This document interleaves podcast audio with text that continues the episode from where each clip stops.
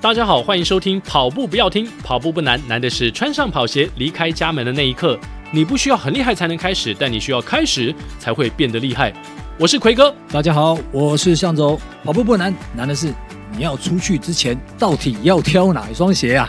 奎哥，你也知道，我们跑者都是蜈蚣，鞋子太多了啊。那如果挑对了鞋，今天跑起来其实体默契就不一样哦。最近我常穿一双是我们最近刚上市的一个新品，非常特别。配色也很清爽哦。向总，你说的应该就是我们脚上这双 Puma 新出的 Debian Nitro Elite，对不对？最近真的在跑圈掀起了很高的讨论度哦。我们刚好也有机会能够测试一下这双鞋，请向总先来分享一下这双鞋你穿之后的脚感。我自己第一次穿的时候，那个第一印象就感觉，哎，真的蛮轻的，而且那前面是那个半透明的这个鞋面，然后感觉起来你现在是大热天嘛。你跑起来那感觉还是蛮清凉干爽的，而且荧光色的，我觉得那个外形其实还蛮适合夏天来穿的。奎哥，你觉得呢？你最近应该也常穿吧？感觉如何？确实，这双 Debian Nitro Elite 非常的轻。我个人 US 九点五号大概单脚是两百公克左右。最主要的应该是这双鞋是用 Puma 的 Nitro 氮气科技做成的中底，穿起来十分的能 Q，跑起来脚感是轻量而且舒适的。其中还加入了 InoPlate 热塑全碳纤维动力推进片，也就是让跑者们为之疯狂的碳板哦。据官方的说法，这种氮气跑鞋是用注入液态氮的方式，让 Nitro 中底拥有避震和反馈的两大作用，脚感真的相当惊艳。而且这样的跑鞋在厚底的情况下，还能够维持轻量化，可以说是全新的体验。是啊，我自己穿起来的时候啊，脚底好像加了弹簧一样哦。而且其实不止感觉到那个速度感哦，呃，它轻归轻啊，但是整个就是包覆啊，然后又紧包覆的蛮紧密，而且也挺舒适的。好，我觉得这双鞋是挺厉害的，不错啦，不错。Puma 全新推出的这双鞋值得大家去试穿看看，而且现在只要买 Nitro 系列鞋款，还可以免费参加 Puma 氮气极速挑战，免费获得 Nitro 标速装备三件组哦。破 PB 上传成绩更能够获得抽奖资格。有兴趣的可以上网搜寻 Puma 氮气极速挑战，有更详细的活动办法。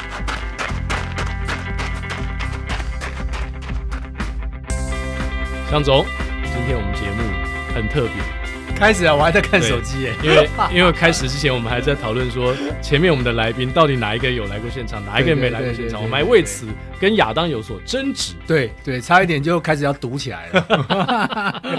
哎，今天我们来到现场的可是一位我们跑界的网红啊，哇，这个、既是 YouTuber，是。对，又是跑步教练，对。而且我是你的教练，对，我是你的教练，让我们欢迎梁哲瑞。Hello，大家，哎、欸，刚刚已经被你们讲完了。哎呀，真是，对，退回去，退回去，退回去。好，我是你的教练梁哲瑞，是吗？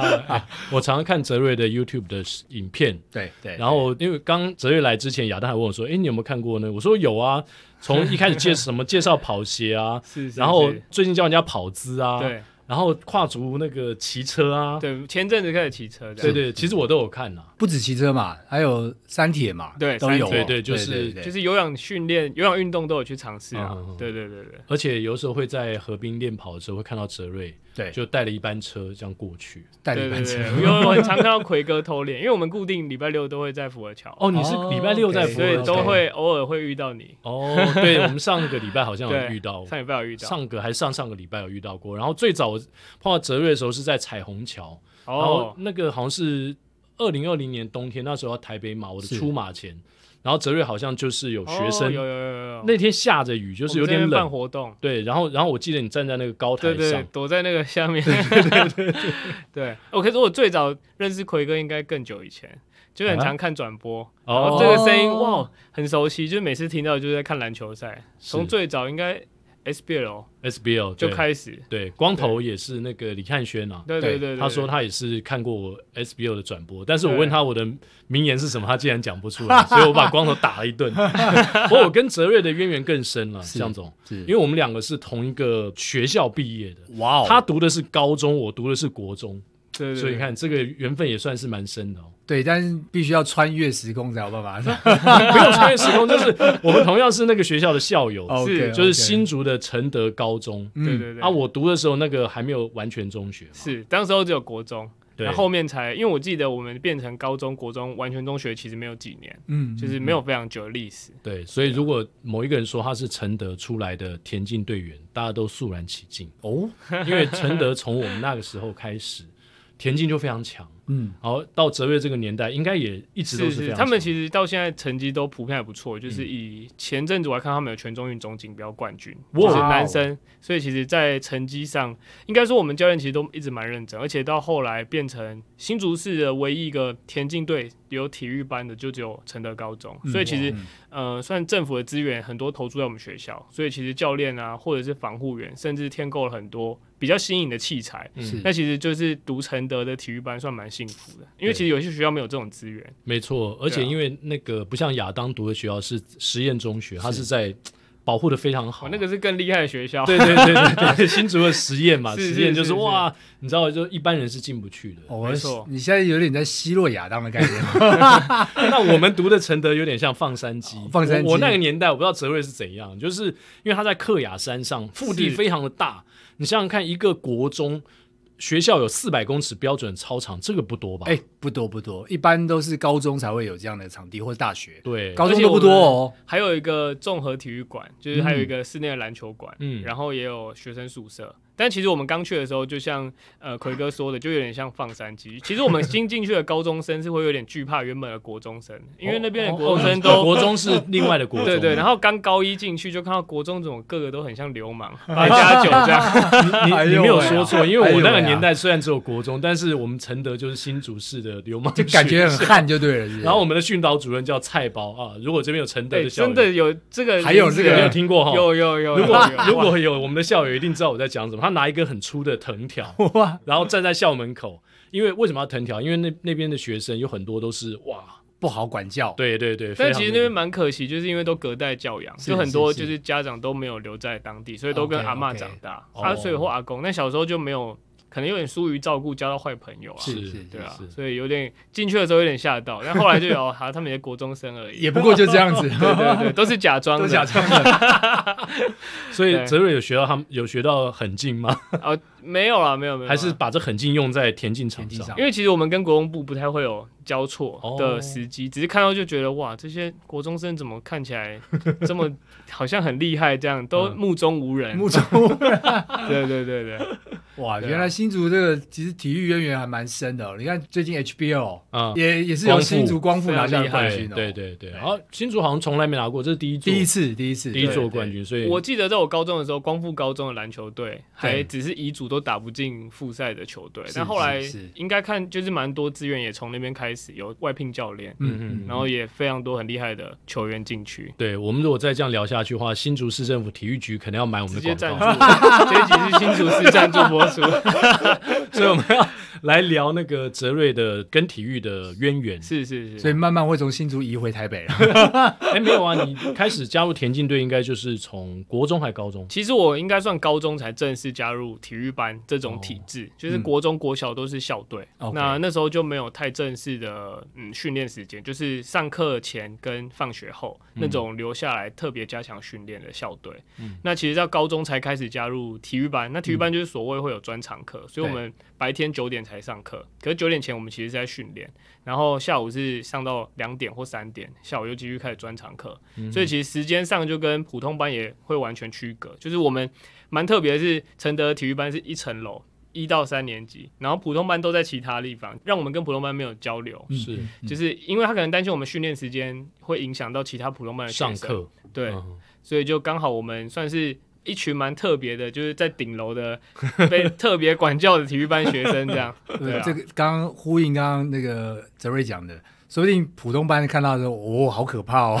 对对对，看到国中部的，真的真的会会会有一点有一点，因为有时候体育班可能在他们眼里，就是因为承德高中部是是呃公立学校，所以需要考试才可以进来。哦。那体育班就是用特殊加分进来的嘛，所以他们算是。大部分读书人，是那看到我们还是会有一点，就是觉得 好像有点嗯，说到妖魔吗？对对对对，就好像没有那么没有像他们这么的读书文人气质这样，所以还是有点距离感。我说文人气质，我都开始有点惶恐。我想说承德有文人气质，高中开始有一点。哦，对对对。那你高中开始加入田径队，就选择了竞走吗？哇哦、嗯，其实也不太算，因为我其实国中以前，嗯、我我觉得有时候就是你越铁齿讨厌什么，好像最后都会跟他 又不谋而合这样。其实我以前看到就国中国小看到人家在比竞走比赛，就会觉得这个动作有点愚蠢，嗯、然后有点别扭，有点 funny，很好笑，你就会觉得他们是不是很逗趣，在那边来 来乱的这样，对啊，那其实国中国小那时候我是以呃八百公尺跟一千五百公尺为专长，嗯、就是田径的中距离，可是其实成绩表现没有到非常的突。突出就是没有到呃可以全国等级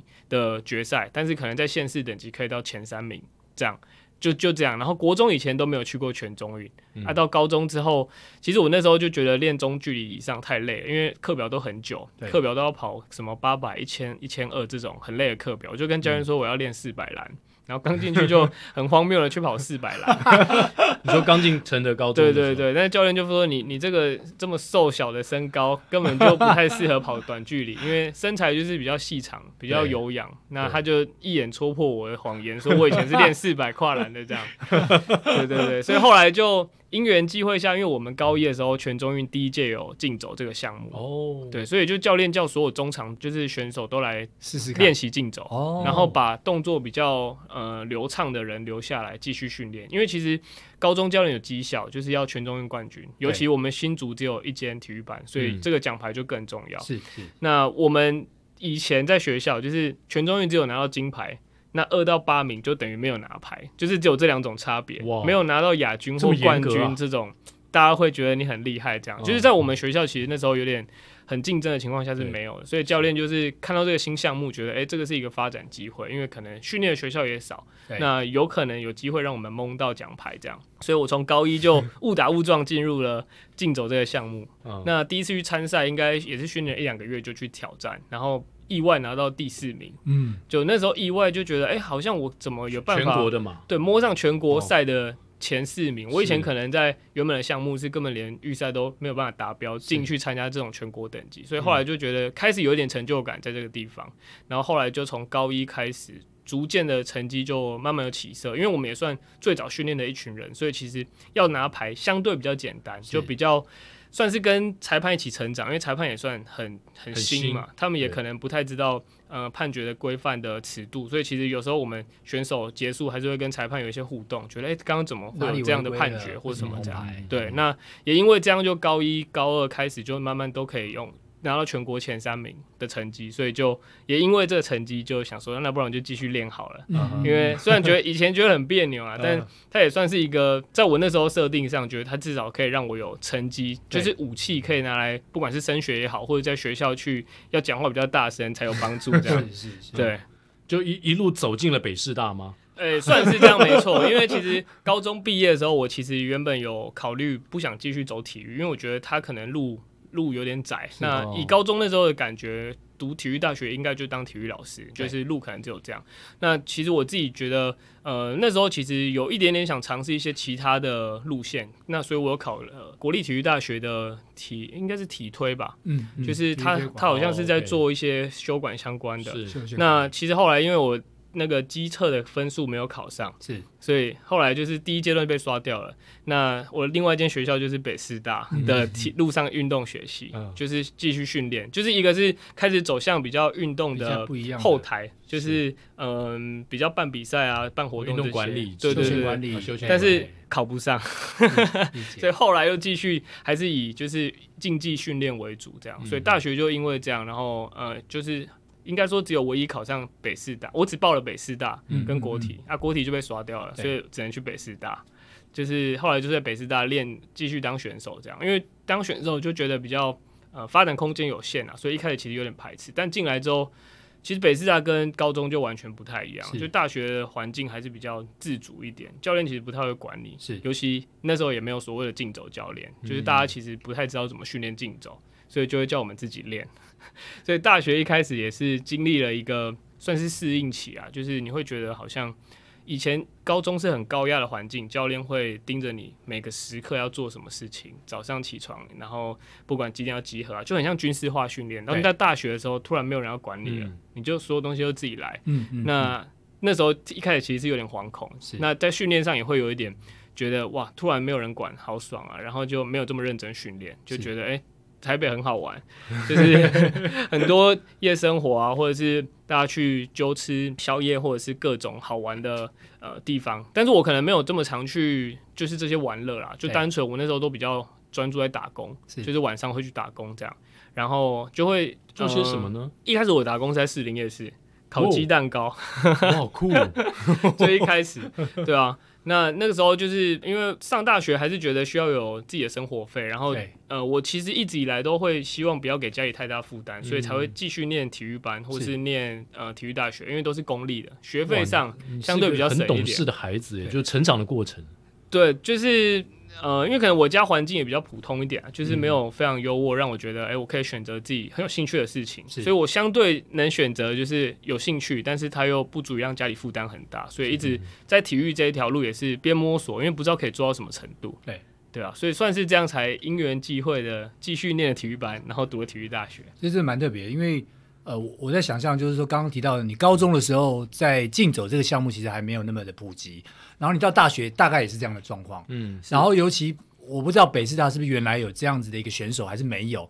那如果没有的话，哇，那等于是开创了。对对对，我们算是第一届，第一届。对对对，所以我们那时候要考试的时候，也可能是因为第一届，所以他那个其实我们考试有一个评分标准，你可以跑到几分，你。你例如说，你可以跑到呃，我们那时候是考五千公尺竞走，是。那五千公尺竞走，你举例走到二十三分好了，哇，那快，举例很多跑的都快啊，对对对，举例二十三分，它有一个给分标准，就大概可能是可以得到七十八分，那可能它有五秒一个级距这样跳分数，那那时候可能在学校因为没有这样的选手，所以也是在制定上有一点点。呃，没有抓得很紧，所以我们考竞走的人几乎都是用竞走考这个学校的人都蛮前面的名次.所以我意外拿到榜首进到陆上系 就是因为那时候分数可能给分标准比较没有没有抓得很标准，这样，对，所以就意外拿到最高分，这样，就可能以我同级别，我走的成绩可能连嗯。全中运、全大运的标准达标边缘而已，但是八百公尺或一千五，他可能要跑到接近这个比赛的前三名，才可以拿到这个秒这个成绩。了解了解，对啊，所以这也帮助，就是刚好选了这个项目，然后也帮助泽瑞有办法去，他想要透过用，比如说在这个体育系，然后来帮助自己，可以在生活上不会带给家人压力，所以这个项目应该是算是很好的选择了。对，就意外的发现，好像这样选择下来也不是一条错的路啦。当然一开始可能会觉得，我国小国中很讨厌这样的选手，因为可能那时候的小朋友走起来很好笑，但实际自己走的时候，其实还是面对蛮多的这种。呃，异样眼光啊，因为其实以竞走来讲，在本科系的其他选手，他就会觉得我练那么辛苦，然后很难拿到前三名。可是你们这些竞走选手，好像很容易就可以拿到前三名，因为很新的项目，然后比赛的人很少。少，对对对，所以其实一开始也会受到一些呃比较异样眼光看待，就会觉得我们算是一群。有点像偷懒，然后意外很容易就拿到名次的人，这样是对，在最有点走捷径的那种味道。对，那那那过程当中，你自己会不会觉得有有挫折感，或者是觉得说，好像就算我拿了金牌，别人也不觉得说这个金牌的质量是够的？是是，其实是会的啊，因为其实在这个过程，大家参与人数就好，可能一组呃，举例一百公尺参赛人数是一两百个人，对，然后竞走一组参赛人数就八个。嗯，或是六个，所以其实大家会觉得这个金牌含量其实是有一点点差距的，尤其是一百公尺这么帅，粉丝很多，是。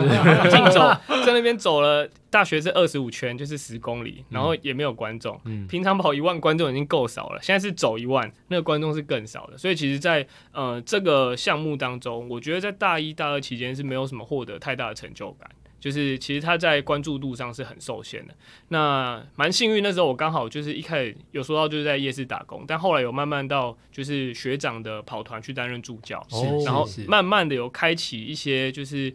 嗯，有点是运动休闲领域的一些呃部分，让我有机会去担任助教，然后看着这些跑步教学的过程，才慢慢开始，大家会觉得，哎、欸，你竞走跟我跑的差不多，很快，嗯、就是在市民跑者眼中，理解大家会觉得这个很强。可是，在我们的环境，嗯、就是在体育班，在体育大学，没有人会觉得你这个非常有。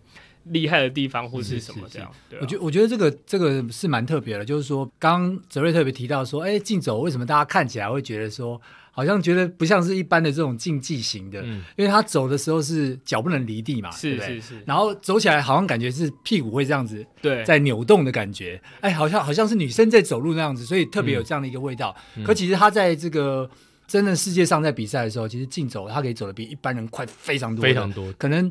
可能到其实以世界纪录来讲，可能就是大家都跑跑起来都有点辛苦。就世界纪录大概是七十六分，二十公里。要跑七十六分，哇！所以他的均速大概是要三分四十五左右，接近半马七半马八十分内，七十几分的，对对。所以其他的配速都大概三分三分多，非常快。然后呃，以世界角度来讲，呃，奥运要拿名，大概都是要八十分内才有机会拿到二十公里的冠军。哇，这个难度很高，所以其实非常高，在世界的强度很高。那只是说台湾在发展上可能还晚其他国家有很多年的差距。那慢慢的，其实在这几年，像现在的呃小学弟，大家都可以在大学可以走到四十三分，十公里。可是在我那个时候，嗯、就是十公里可以走到四十六分、四十七分，已经要放烟火了。因为以那时候我们的训练环境跟呃训练的认知，其实没有办法练到这么快。那经过这几年，然后我们有些选手毕业，然后回到呃学校去给予一些经验的传承。其实慢慢学弟也就是成绩成长的，算进步还蛮快，已经有慢慢接近亚洲的等级。那只是说在台湾上面，可能在亚洲还算是比较偏弱的这样。所以泽瑞，我觉得蛮不简单的。从进走，他说几乎没有粉丝，然后现在呢，上万粉丝。你有没有想过说，哎、欸，不止上万了，快十万了，快十万了，就是就是呃，将近十万粉丝。对对对，从零到十万粉丝，你有没有想过说，这一切就在这么几年当中？这样的转变是非常的神奇呢。你在竞走的时候都没有人看你，对对对。现在你变成一个呃网红，或者是说大家簇拥的一个跑步教练。是是，呃，我没有不敢这样，不敢这样自己自称接近十万。那我觉得我们来称。那我觉得这过程其实也算是，嗯、呃，我觉得蛮误打误撞的。就是其实，嗯、呃，我自己的一个生活经验，就是我觉得训练或者选手，其实大家常常会，我我们自己的同学，就是以体育班的选手，或者是体台北，就是我们。体育界的选手都会自认为拿到全国冠军很强，对。但是其实，呃，一年产出的冠军，应该说金牌数，如果单算田径，就五十几面金牌在一场比赛，然后可能在五十几面金牌当中，只是其中一个。但我我常会觉得，我在这么多金牌当中，要怎么变成一个比较不一样的？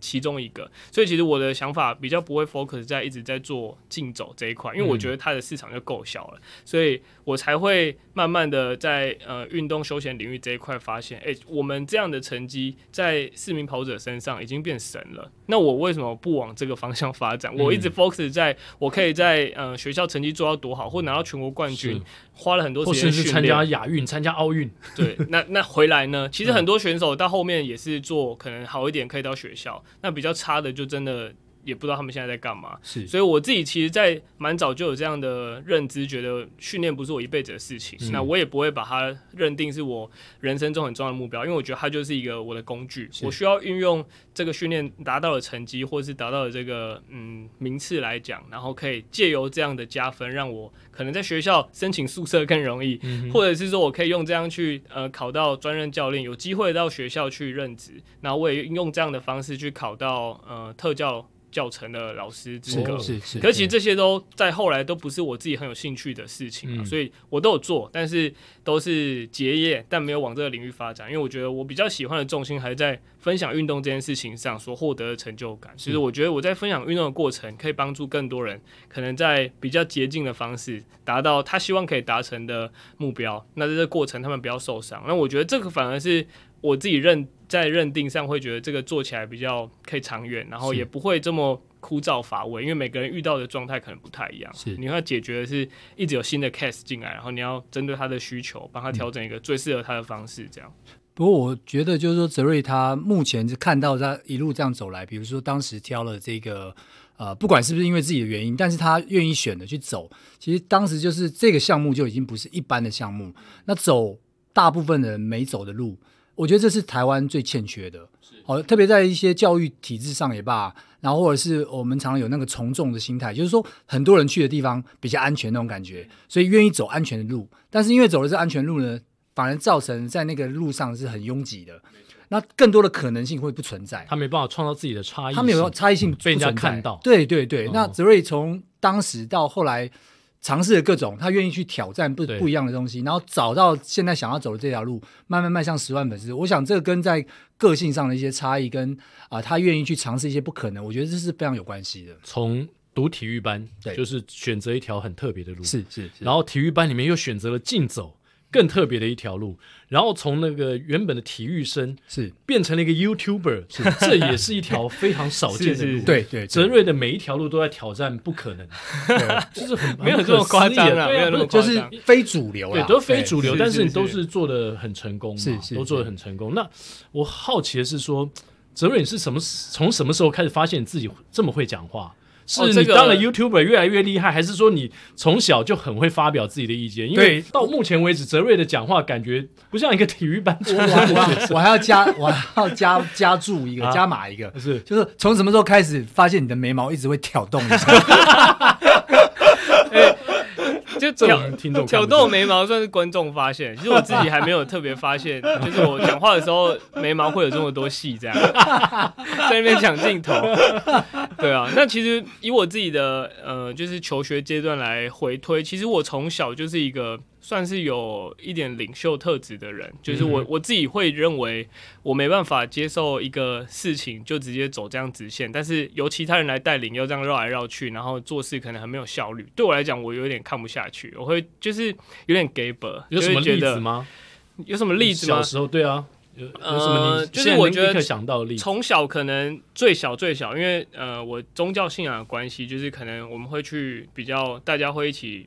有聚会，那其实聚会有大人就很喜欢请小孩出来分享。Oh. 那我常会觉得，哎、欸，我弟或是其他人这边扭扭捏捏干嘛？你就站上去讲话就好了，有那么难吗？所以其实从小我就是一个比较常在前面当就是小队长啊，oh. 当领头的这种角色，站在第一线讲话的那个人。对对对对对，嗯、因为那个时候可能我比较呃擅长汇整大的资料，然后就由那个当那个发号施令的人来跟 来跟大人报告。那其实也因为这样，所以到国中、高中几乎都是当可能会被教练选为队长，就是田径队的队长，嗯、然后甚至到高中我也担任呃田径队的大队长，就是要管所有人。然后到大学也是，就是意外的。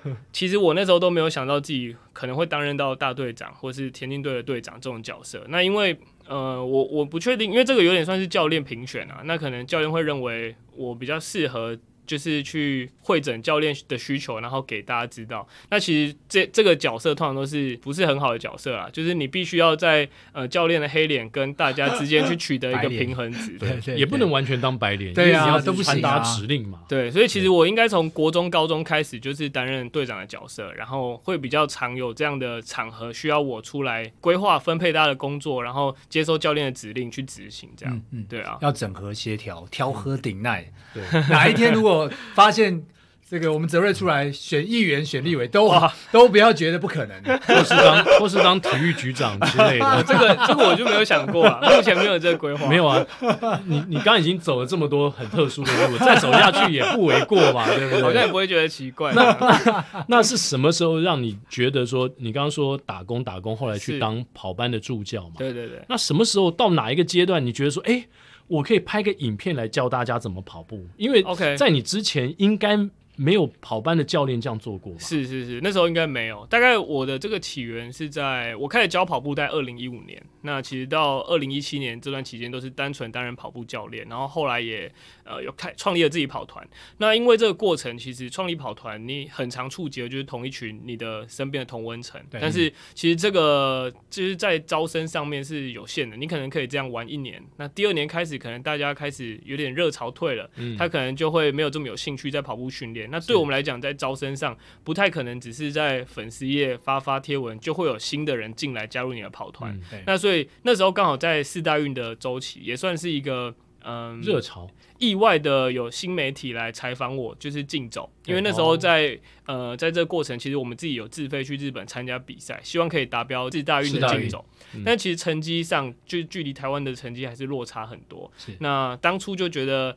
啊，就是最后一次，而且这个就在台湾比赛，就是我们回家比赛，所以那时候就觉得，哎、欸，如果有机会可以参加，然后在这边比赛，其实是很光荣，然后永生难忘，所以有自费的去日本，然后去挑战。那过程当然是失败，因为成绩其实差得很远。那回来之后就会有就有新媒体来针对这个。部分做一个小小的报道，然后采访我们这样，然后采访完之后，他就觉得可能也是觉得口条不错，后续就有在跟我约拍更多关于运动相关，因为他知道我的背景是跑步教练，哦、所以就分享一些跑步常见的问题，然后他们也缺素材，那就变成。呃，无偿帮我拍摄，是，然后制作成节目，但意外的发现，这样的教学型节目竟然在脸书，因为那时候 YouTube 还没有这么多人看，嗯，在脸书竟然有这么多转发次数，然后很多回响。那对我来讲，我就想说，哎、欸，这个好棒哦，就是免费广告，我只要把我平常教课的东西拍成影片，然后就会有这么多人分享出去。所以那时候就觉得，那如果我可以自己做。这个应该对于跑班的招生是很有帮助的，是，所以其实那时候我就开始，原本他是嗯一个就当时是厂商，我跟他是厂商关系，然后他来拍摄我，后来我就私底下问他说，哎，如果我要做 YouTube 频道，你可以协助我吗？就是我们可以一起呃怎么样？你可以教我，或是让我知道怎么做这样。嗯，那就因为这样误打误撞，然后我也开始自己拍摄，就有一百天的计划，因为我觉得他当初可能是觉得我只是来来闹的，就是我我 就是没想到你这么有毅力。对，他是他可能是随口随口提的说，那不然你先拍一个，就是那时候很流行 vlog，就每天拍自己的生活，是，然后说那你就拍个一百天，然后我们一百天后再来规划一种一些比较就是节目型的内容。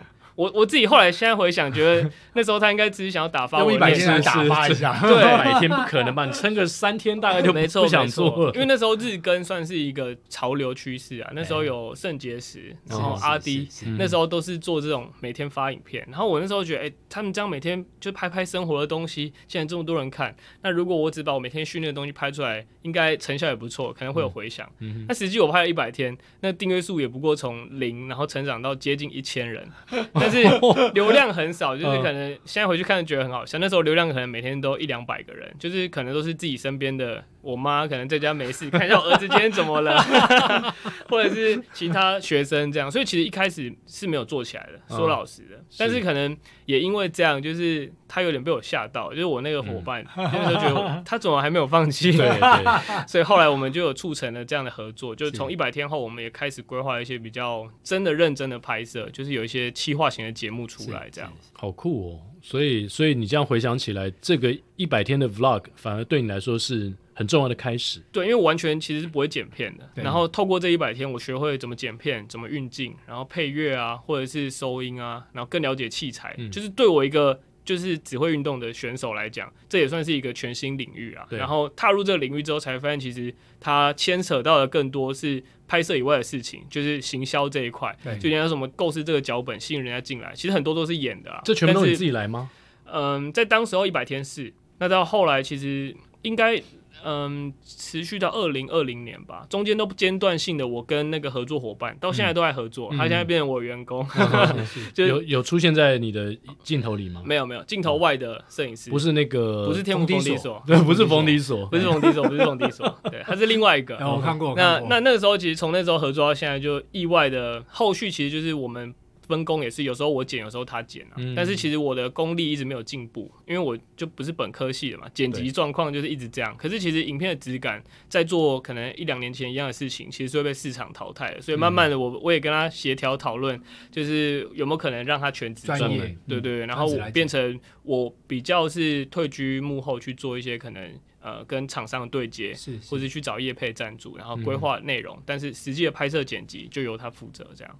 真蛮酷的哦，我觉得就泽瑞在这一件事情上面，当然第一个坚持啦，坚持走下去之后，然后让大家看到他，就就像他一路在，不管是在那个竞走上面也罢，我觉得这这一路一路过来，然后当看到了之后，哎，那个机会来了，就像他提到的，一百天才一千不到。嗯，就刚刚提到那个增加数一千观看数不到，你到现在是接近十万了，是，所以那个那个你突破那个同温层之后，那个效果就不就不一样了，是是，是，我我觉得他就有做到这个，但我一般人可能还不要讲讲那个同温层的啊。可能没有那个一百天，早就已经先早就放弃了。对啊，早就放弃了。过程当中，你没有怀疑过啥？是这有什么用？其实有哎、欸，其实过程我到呃五六十天就已经快受不了了，而且而且那时候说真的流量很差。我其实我自己那时候其实有一段时间蛮负面，就我觉得我拍了那么多，做了很多，好像为什么大家看不到？就是你好像在做白工，每天一早七点多起来，然后开始上课，然后训练，到一直到下午，晚上还要去教课，教课回来才是剪片时间，可能从十点然后剪到半夜一两点，然后上传影片，然后隔天早上又重复这样的状态，然后可能持续了一百天，所以那时候其实到。一个月还很热情嘛，一开始很有热忱，哦、一个月后就 就已经开始撞墙期了，已经觉得没我没有办法再这样下去，嗯、然后开始找不到热忱，而且我会觉得那时候拍的流量很惨。我我那时候的心态就会觉得，其实我周边的朋友都在等着看我笑话，因为那时候的一百天是一个我们有说一百天重返六块肌，因为那时候其实是在我大四快毕业的阶段，没什么在训练，所以那时候身材有点走样，就觉得那不然我来拍一个一百天，有没有机会把六块腹肌练回来？嗯，那所以一直我的心态就会觉得，我都已经讲了这个宣言。我要做一百天，中间中断，我实在面子摆不住 太爱面子了，没办法接受那种别人的嘲笑，所以我就会觉得有人其实一直在等着我失败，等着准备笑我。所以我那时候到快放弃的时候，就是用这种的想法，觉得不行，还有人在等着笑我，我一定不能这样就放弃。另外支撑的动力啊，对对对，所以有很多人要减肥或什么，他就在 FB 发出一个宣言嘛，对，最后就是靠着那个像泽瑞一样，面子挂不住，坚持下去。对大家的不管是支持或善笑，我觉得。呃，挺你的跟想要把你拉下来的都是贵人，对，都是助力，都是助力，对，都是助力。所以这个 YouTube 哇，这样发展下来，你你有想到说会是今天这个样子吗？呃，其实有我自己的拍频道到现在，其实已经。快五年了，但是我自己的目标设定就是觉得我如果拍到十万，我感觉就差不多了。但其实这个过程一定没有很顺利，因为其实拍跑步的这个主题大概在四万、三万就已经就已经停滞了。那时候怎么拍？第一个是我自己已经感觉被掏空，我已经没有更多跑步知识可以分享，或是我觉得我现在以那种呃订阅数，然后呈现出来的东西跟一年前一样，我自己过不去我心里的那个坎，嗯、所以其实那时候就有一点觉得。拍到不知道拍什么，然后有点为拍而拍，已经没有那个一开始的热忱。那刚好那个时候应该是刚退伍没多久，然后就觉得，哎，我。自己其实蛮想、蛮喜欢骑脚踏车，然后也蛮想要去挑战看看三铁，因为我觉得当时候的想法很单纯，就是觉得长跑选手的体能去挑战三铁，我们跑步都可以跑一万公尺、两二十公里这种，怎么可能脚会酸呢、啊？是，然后就去骑车，对，那时候就跟阿根，就是那时候跟他借了一台车，然后开始骑，那没想到骑一骑才发现隔行如隔山，完全不一样。上车之后就是完全追不上那些平常跑步输你的阿北，哦，连阿北都追不过，对，因为那。时候其实脚踏车跟跑步的肌群不太一样，对呀、啊，所以其实他的骑乘的这种动作啊，或者是配速上，一开始真的不太适应。嗯，就是我们想说要用蛮力硬跟上去，其实是有点吃不消的。嗯，对啊，也因为这样意外的想说，那不然我们就来分享自行车相关的主题。那时候就觉得对于自行车很有热忱，因为它是一个全新的项目。然后我觉得我可以拍很多，就是我可能去挑战各种自行车路线啊，开箱也好，或者是去挑战比赛的过程。就因为这样，就开始拍了一些自行车相关，然后后续其实才有第二波的频道成长。不然，其实我们频道的成长已经停滞了一段时间，在那时候没有什么新的突破点。那意外的就是因为想骑车，然后骑车发现这个东西好像可以拍成影片跟大家分享，然后开始往自行车这一块跟跑步共同去发展。然后慢慢的，其实有新的订阅户进来，然后才开始有第二波到现在可能接近快十万的状态。嗯，哇，对啊，主持人要自己先先开始做尝鲜嘛。对啊，你要先做突破跟尝试，对，你才会带进更多的群众嘛。对，因为我我我可以想象刚刚 Jerry 提到，就是说在跑步这个区块上，他大概把自己掏空了。然后周遭感觉会加入 YouTube 来看这个的，大概也是这群人的。嗯，是。那我怎么样去做一些他们觉得更有兴趣去往外分享的？要么就是我要吸引更其他的这个 TA 进来，不一样的人进来。否则粉丝如果以粉丝为目标的话，他一定会卡在一定的状态上，没有办法成长。是。是。那下一步呢？嗯，其实下一步说真的 没有这么长远的规划，因为我觉得。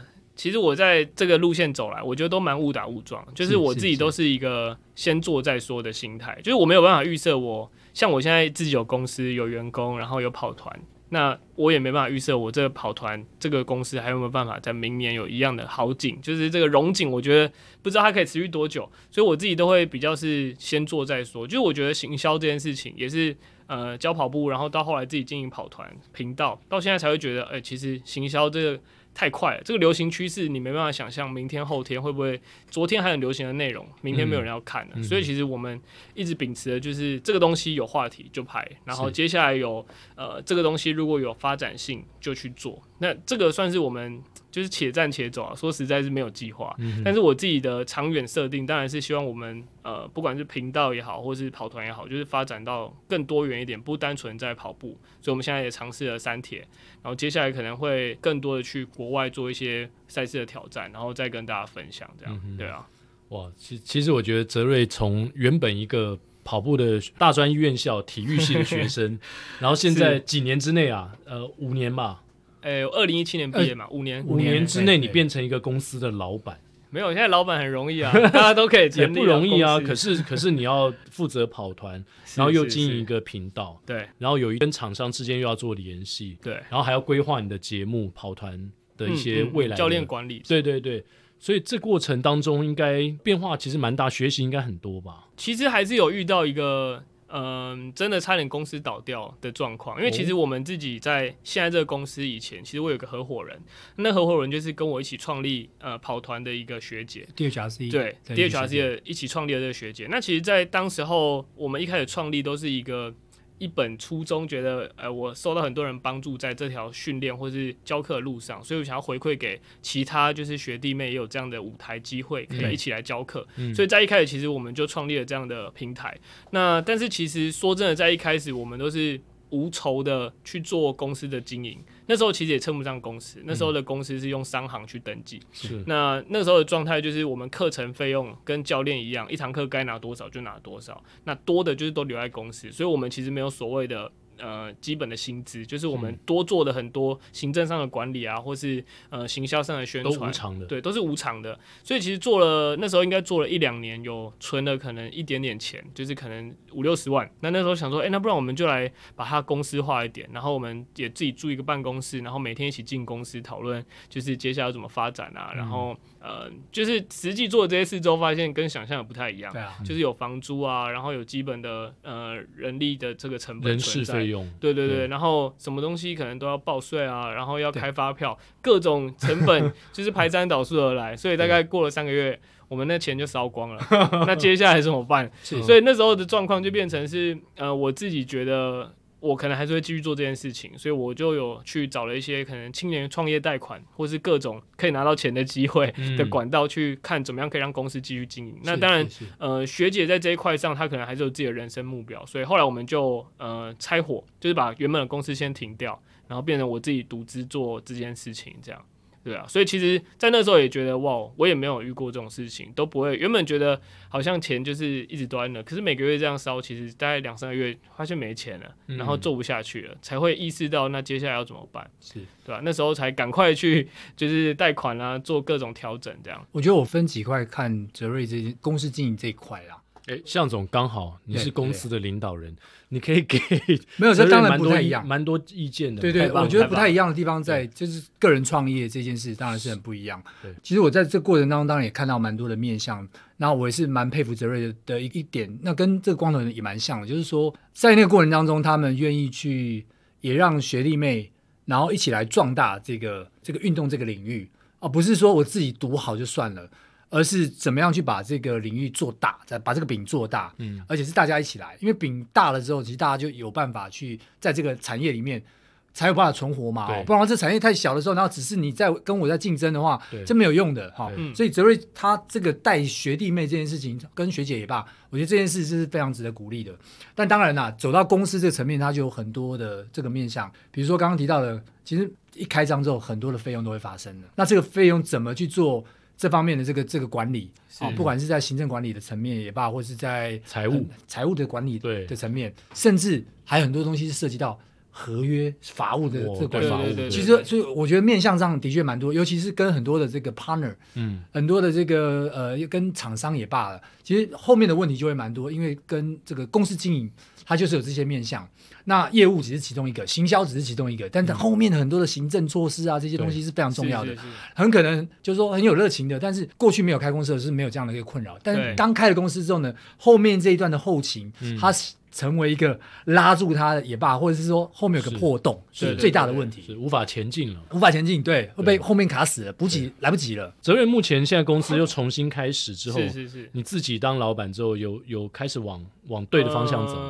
我觉得算是有，因为其实，在一开始在金流上面没有太多概念，就觉得、嗯嗯、呃，我们赚的钱先存公司，那真的需要把钱公司拿出来用。但其实发现大家都没有领薪水，不会认真做事。对啊，对啊，对。那其实，所以在在这样的情况下，其实那时候公司就是，嗯，大家就是觉得有点像半家家酒。现在看起来，那时候好像就是有赚了一点钱，然后用那个钱一起来经营。可是其实实际大家的呃状况，或是因为我们那时候的伙伴都没有真的上班过，是都没有真的去外面有这样的就是、哦、呃社会经验，嗯、对，所以其实在一开始是有难度的。那当然以现在来看，目前的状况跟以前的调整上是有往好的方向前进。那跑团也慢慢的有回温，就是以学员来讲，因为其实当时候也经历了我去当兵，然后中间有一些呃教学的中断，所以其实学员上有一些流失。那在重新整理之后，跟频道跟跑团做一个跨界的整合，其实是有慢慢往好的方向前进啊。嗯哼，今天刚好录音时间是要报名 Challenge Taiwan 哦，然后我们跑团也算是应该。这个不知道可不可以讲，就是我们今年目前统计下应该是最大的团包跑团，多少人？就我们今年报了大概快两百个人去参加，那真的很多。很大。所以其实我觉得就是呃，这成长是是慢慢有看得到它的未来性。那当然这个过程相对于我们以前也投入了更多心血来做这件事情，就基本上现在没有休假，你开眼睛打开，就开始在工作，一路到晚上，很辛苦，因为你你身兼好几个角色嘛，是是是，又是跑团的教练，又是公司的经营者，又是 YouTuber。对对不对？就是你要做的事情，你可以讲一下你现在每天大概要处理多少事情吗？其实我觉得公司有多少人呢？嗯我目前的公司正职大概就两个员工，加我就第三个。那其实其他的教练伙伴都是以呃合作伙伴的方式做合作。那呃，其实每天的工作大概就是白天我基本上是以频道这边为主，就是有拍摄啊，有一些规划上的调整，还有规划跑团的一些发展，然后跟厂商去联络，这是白天的部分。但其实呃，在白天还会需要化解各种学员上的就是需求，学员会有很多问题，可能在训练上，可能在比赛规划，或是他接下来跑鞋选择要。问你 会怎么呼吸，其实、就是、你也不能不管，对，不太能不理他，因为他就是我们就做服务嘛，我们的服务就是希望可以解决每个人所就是丢出来的答案，所以其实每天睡醒就很像在解任务，你的任务有 超多，手机讯息会有很多各种。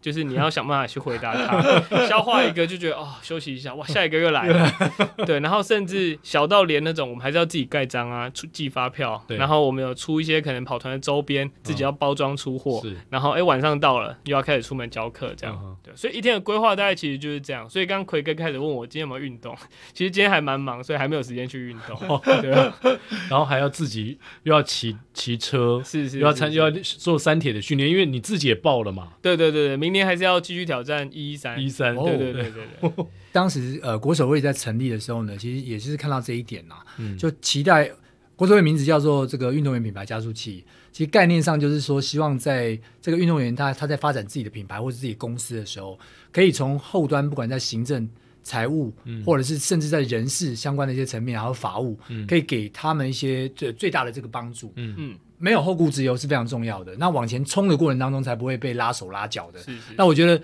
当泽瑞走过这一轮之后呢，他大概也看出了这中间的很多的困境，或者说怎么去突破它。对，其实要花很多时间。对，就真的，你会觉得怎么什么事都要自己来，就是你你还要自己去国税局，你要自己去寄发票，对，你要自己联络衣服厂商，就所有事情其实基本上都要自己来。那你说要靠呃公司的同事或伙伴，其实以我的角色会觉得还。不一定可以完全放心，因为我觉得品质上是我们现阶段很重要的一环。就是如果你现在品质都做不好，其实你在更大之后一定会有更多影响。所以其实每个环节我还是很希望我自己可以参与其中，所以就变成什么事好像我都需要，就是也掺一脚，在不管是规划上或拍摄上，然后小到连衣服的选布料或什么这样，对啊，所以其实算是各种。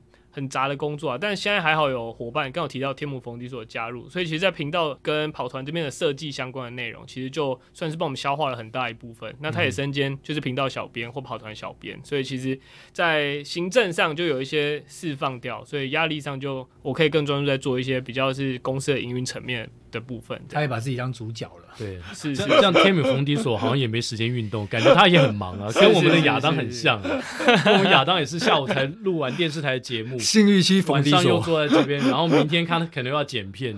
其实他的工作跟天母逢低所蛮像，真的很辛苦，真的很辛苦。对啊，超像。但我必须说，真的。这个薪水啊，我们在发展阶段还很有限啊，所以现在只能辛苦一点。我不知道你们薪水怎么样，但我们平 我们跑团的薪水算是。我觉得就普通啦，所以我觉得他们都算是很愿意跟我一起冲，然后做这些可能相对于这份薪水更多的这种杂事，在这个工作上，所以还蛮感谢我现在的伙伴，对啊，热情很重要了，然后也是相信你，然后认同你嘛，是是是，就是其实我也。当初找他加入也没有想象他会变成现在这样，就是蛮有趣的是，我们前阵子去挑战一场自行车比赛，那在过程中竟然都是他被认出来，不是我，是吗？对，就一路上都是大家都是大叫“天母风力所加油”，然后都没有人在叫我，都没有人理我，我就觉得哇，好像也算是以另外一个阶段的成功，至少他已经有他自己的就是观众 TA 这样。对，我完全可以想象，有一天亚当如果跟我们到福和桥河边跑步的话，亚当，你你。亚当，亚当加油！应该是他的加油声会比我们大 非常的多。对对，只是那天没有像天母峰地所来的这么快。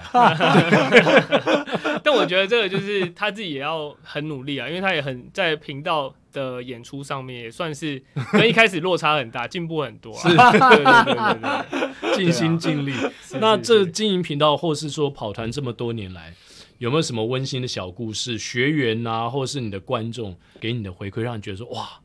真的，我从早上六点到凌晨一点剪完片睡觉，真的值得了。应该有蛮多的吧？其实，其实说真的，有蛮多这种小故事的。那比较常见的可能就是因为前阵子其实蛮多会有国考相关的学员，哦、就是他们要考国家考试，哦、然后要跑对，要跑一千二、一千六的这种距离来补习一下。对，然后完全不知道怎么训练，他们可能就会有来询问。那那时候就有拍了几支相关的影片，因为其实消化不了那些讯息，每个人都有不同的状况，嗯、所以其实没办法每个都回复。嗯、那意外的就是也因为这样，其实有很多人就考上了公务员，然后有实际来遇到我的场合，就真的说，哎、欸，很感谢你让我有机会真的成为公务员，因为。他的笔试分数早过了，但数科已经考好几年考不上。Oh. 对，其实其实这也是一个蛮感动的点。这样，嗯、那学员部分，我觉得到后来，其实我们呃学员跟我们教练团之间的感情就很像一家人，因为其实大家就是嗯、呃，在很多不管是团练或者是团练以外的休闲活动，其实他们都对于教练。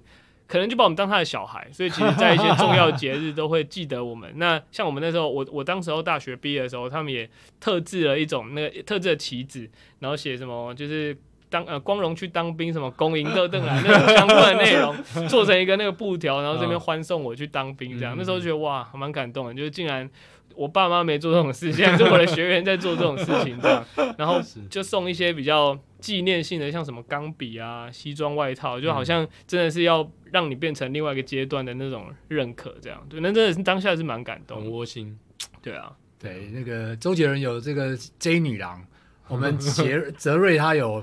J 妈妈，还 有很多的 J 妈妈来力挺他，J 爸爸、J 妈妈、地方爸爸妈妈。来宾点歌，阿姨，我不想努力。没错，没错。那跑团中有什么样的学员让你现在有印象？说他上跑步的，到他达成一个什么样成就的过程，是最特别励志，可以让我们的听众也得到鼓励。嗯，其实我们跑团这样的学员，说真的蛮多的，很多大部分是因为一开始有三高，然后体重。就是比较重，然后身材比较走样。那进来，呃，我觉得减个十公斤算是基本盘。很多大部分很重的人进来，可能都减个十五到二十公斤。但是比较感动的是，真的有一些学员是因为去年我们在报三铁的时候，就是啊、呃、教练说要参赛，大家一窝蜂说啊，不然就一起去。但实际那时候连车都还没有买，还不会游泳，只会跑步，然后就答应了。所以、哦、去年是第一次啊。对对对对，哦、第一次应该说今年。刚结束的是第一、哦、第一次，所以去年在报名的时候，他们什么都不会。那、哦、这过程因为。头都洗了，我都已经号召了，我也是头很大，所以我那时候就开始协助他们在自行车挑选啊，然后训练，然后游泳的话，他们就外聘教练。嗯、那透过这样的状态，其实很难想象他们大概从，因为中间有遇到疫情，那疫情后大概下半年又在准备台北马，所以训练其实大概是从呃台北马后才开始比较密集有这种外企啊，或者是三项转换训练。所以其实后面还蛮感动的是。我那时候在的终点等大家回来，然后因为我先我一三是最快回来嘛，然后学员慢慢陆续回来，那时候就真的哇，每个跑到快往生，那个脸已经 已经认不出来是谁，因为那天很热，对，那天很热，然后淋水的啊，或是衣服都已经拉链拉下来，热到已经没办法，然后他们看到我就是真的是哇，还好我我的心里啊，我的心态想的是还好你没有出事，还好你平安回来，没有上来跟你拥抱吗？有有，当然有拥抱。但是我那时候的想法就是，哇，回来就好，就成绩我们之后再再说了。但当时候他们的状况就是，回来我们后面的反馈就是他们中间的过程，一路上抽筋的抽筋啊，然后，但是他们的回回想就是，其实训练上有帮助他们蛮多的。然后到终点那一刻，真的觉得哇，很感动，感动看到自己认识的教练，然后我看到他们也觉得，哇，你竟然一个月前还游泳只会游五十公尺、一百公尺，然后现在可以完成一个铁人三项的赛事，就对我来讲，那时候也是真的觉得哇。还好没有白，就是在这段时间每个周末陪大家去训练，这样是对。哎、欸，当一个教练，刚才去当兵的时候，感觉是孩子。当教练在终点等一下，感觉是父母，对，对，那种角色的转换，尤其那个成绩落差，我可能要从那个中午十一点等到下午四点 还没有回来。有人报二二六吗？没有吧？诶，有人报二六，有人报二六。第第一次报三，但是他本来就已经有二六经验，所以他比较 OK。但一三的比较久一点，就是我们几乎等到关门前都还陆续有人回来。对啊，所以当个教练真的没这么容易啊！是是是，一直站在那边等。对，不是 always 在镁光灯下，是在烈日之下，这样没错，跑一整天啊，回来都直接晒伤，然后脱皮了好几天这样。对啊，但我觉得这就是呃，对我们来讲就是服务啦，就是你多了这个小贴心，其实在他们感受度上，就是对永续经营来讲是很有帮助的，所以还是必须要。好酷，这很酷。如果你没玩三铁，然后你没有一起去报三铁，可能也不会。就是顶多是在呃马拉松的终点拱门等。对对对对对，我那感受肯定。以前其实是只有在台北马终点会比较快完成，对。他现在就是跨足到铁人三项终点也等。就我觉得这个过程就是我们陪着学员一起从零开始，然后慢慢成长，到后来实际他们挑战完成，然后到今年这一届，刚刚有讲到我们可能接近快两百个人报名，其实过程中以前是我要。呃，三寸不烂之舌去推坑大家来报名，到现在这一次是他们自己互相就已经报名了，有很多小蜜蜂。对，正因为他们已经觉得，哎、欸，我在这边获得很满满的成就感，我都成为铁人，你也可以。他们之间就已经形成了一个小小的生态，有点抓交替的概念。对，那我的我的角色就是出来稳定军心，就有时候他们可能讲的太超过了，没有这么简单，我就会出来踩一下刹车，说你就先报了就对了，还是要练一下，没有那么简单。对对对对。对，突然间本来是要怂恿大家，现在。还要踩刹车，哎，不要这样子。对对对对对，这一年的变化真的很大。对，真的算是慢慢有看到一些成长啊。嗯，对啊。那那你个人接下来的目标呢？会是比如说跑步三铁，还是说事业上哪一个目标会是你现在要发展上你觉得最眼前的目标？是，我觉得事业对我来讲一直都不是一个最重心的点，因为我觉得我完全就。不认为自己是一个什么企业家，或者有什么很很好的工作经验，所以我没办法很缜密的规划出我接下来该怎么发展。那我自己比较秉持的是，我可以把当下的工作做好，例如说跑步的教学，接下来课程规划，到实际可能接下来我们像七月有一些五岭啊，五岭的骑车跑步都有挑战团，然后到呃年底可能会规划台北马，甚至就是准备预计有一些海外的赛事。就对我来讲，我只能把专注在眼前，先把这些服务做好，因为我觉得这个做好才有可能去带动。我的工作，他们会自然的回流。嗯、那但是我如果在这些品质没顾好，其实我觉得就会受影响。当然讲起来好像不是在工作啊，但是其实呃做的这些内容其实就是工作，对啊。但我自己的目标设定是会在接下来六月会去挑战骑车的五岭，嗯、就是去挑战我自己的呃应该是两年前的成绩，就那时候还是菜鸟的时候。嗯就是第一次骑五岭，到现在想要去验收一下有没有进步，这样，嗯、对。然后预计可能六月、七月都是自行车相关的赛事，然后到九月开始就回归到呃跑季这样。今年可能会设定想要挑战一下成绩，因为以往台北马都是边跑边聊天，然后录影，所以其实他在成绩挑战上是有一点难度，就是我要主持，尤其边跑边拿那个。呃，GoPro 其实影响很大，对啊，对啊，所以可以叫天母冯迪所帮你拿，对对对对对，但他他也要跑得了啊，也不能骑车，对啊，他不能骑车啊，对对，就是因为呃，台北马比较，因为大家都跑在一起，所以其实没有像自行车赛事可以这么这么好申请一些就是记者相关的媒体证拍摄，对，但我们可能会尝试看看啊，就希望可以让我比较专注在就是比赛上，然后拍摄给别人做，不然就要跟 Tomo 桑一样了。哦，放在头上有啊，头上真的太厉害了。这个泽瑞也做过嘛？你还介绍过？我看你介绍过什么那个路线三六零，对对对。但我觉得就是放在帽子上，它呃有临场感，但他没有那种主持的互动性。对，所以其实我们自己频道比较不像走这个领看不到自己嘛。对对，对，很多很多 YouTuber 是做比较数据面的，我跑的成绩，然后结合路线分享。但是因为我觉得它还是有一点距离感，所以我们比较。频道目前做的方向都希望可以跟观众有有互动，他看得到我这公里在干嘛，然后接下来预计要调到跑到什么赛事，然后可以用一些什么样的调整方式。看起来要用这个空拍机了，从头到尾跟着。对对对对对，我相信以科技的发展来说，这应该是有有办法实现的，有机会的，有机会的。所以泽瑞台北呃年底是台北马，对年底，然后要跑一场半马吗？还是全马？今年其实想认真挑战一场全马，因为其实我已经很久很久没有。就应该我只跑过一场全马，就是在从以前训练到现在。那那时候其实那一阵子也蛮认真训练，但因为那场比赛我们是去呃冲绳跑冲绳嘛，那冲绳嘛，冲绳马不好跑哎，对，超热，然后上上下下。十二月的还是十二月？那霸月？哎哎，不是，是那霸的，那霸的，那二月左右嘛，对不是？应该是二，有点忘记了，太久了，应该一五年、一六年。那那时候去参加的经验，我觉得算是一开始设定要去拼成绩啊，但后来到现场发现，因为我们那时候是跟呃 有有做一些合作，所以他有，所以他有公关名额还是什么，就是有帮我们排一群台湾人去，然后挑战。就最后我们是排在最后一个分区出发，哦。所以从出发到呃从分区到出跑起跑线已经过四十分钟，所以那个成绩已经。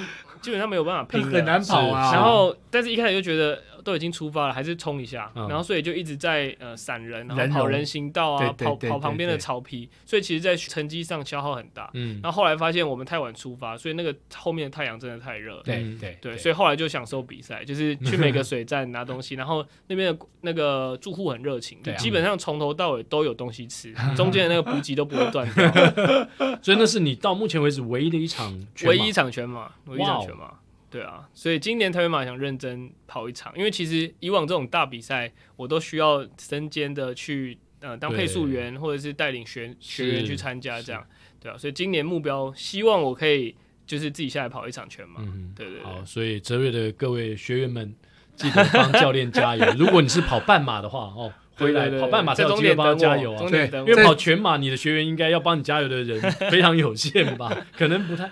不太有机会，应该不会，应该没有机会。你的半马，我那天看你在 YouTube 上面有做一个长荣嘛，好像是我的半马最佳应该是八十四分吧。哦，你你那天做一个 YouTube 的，就也是边跑边拍，对，然后跑九十多分，九十多分，其实就极限了，就是要拍摄跑最快，大概就只能这样，因为你拿着那个真的会，对，你手要一直对，很辛苦，很辛苦。然后而且你还要讲话啊，对，讲话其实会很喘，对，是所以到后来都没办法有太好的成绩表现。哇，八十几分也是很快，那这样子。呃，全马的设定希望就是挑战破三的啦，破三，至少破三的啦。希望希望往破三前进。是是是，对啊，嗯，那我们就替泽瑞对。加油打气，请这个这一计划的这些 受益者记得在终点帮泽瑞是是是迎接泽瑞，对，沿路帮我加油，迎接破三的泽瑞，希望有机会，对，一定一定可以，对，而且我们呃要把它改过来，不要再。只帮冯迪所加油了，反过来要帮泽瑞加油。没错，对对对。哦，今天非常开心的泽瑞到我们的节目，我是你的教练梁泽瑞。其实梁泽瑞已经做出他自己的品牌了。对，是是，没错没错。对，所以我们现在的公司叫我是你的行销股份有限公司。是哦，是哦，是哦，就是希望可以让大家一听就知道是我们我们的人这样。对，OK，太棒了。那也预祝。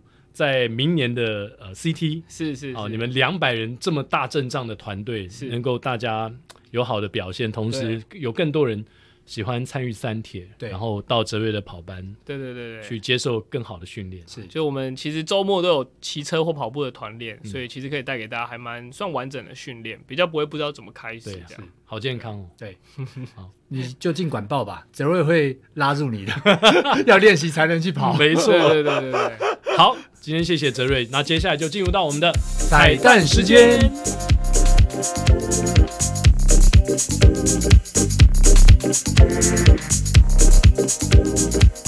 今天节目我们访问到的是知名的跑步网红泽瑞，所以我们一定要点一首很特别的歌给他，跟他有关系的，跟他。发机有关，就是他是一位竞走选手，是发机的，拿到金牌。那我们今天点的这首歌就是《爱我别走》啊，就是跟走有关就对了。对，别走。呃啊，哎，我这是张震岳的歌吗？哎，是张震岳。张震岳的歌。说到张震岳啊，倒是有一段小故事可以分享啊。嗯，想当年咱们在当兵的时候呢，一起参加金声奖。哇哦！而且我记得张震岳那时候不是参赛，他已经是出道的艺人了，所以他在义工队。嗯，然后我们这些参加金声奖的呃。市民 素人，素人就是要去上一些综艺节目宣传金声奖。OK，然后我还记得有有一次我们去到一个综艺节目的时候，张震岳帮我弹吉他，然后我唱歌，哦，帮你伴奏就对了。对对对对，但是他一定忘记这个人是谁啊？只只有我会，因为他那时候已经很有名了嘛。还有没有有没有画面留下来？应该没有，就就算有我也找不到了。是，对啊，是是。好，不管怎么样。我们这首歌除了献给哲瑞之外，也献给郑月。郑月，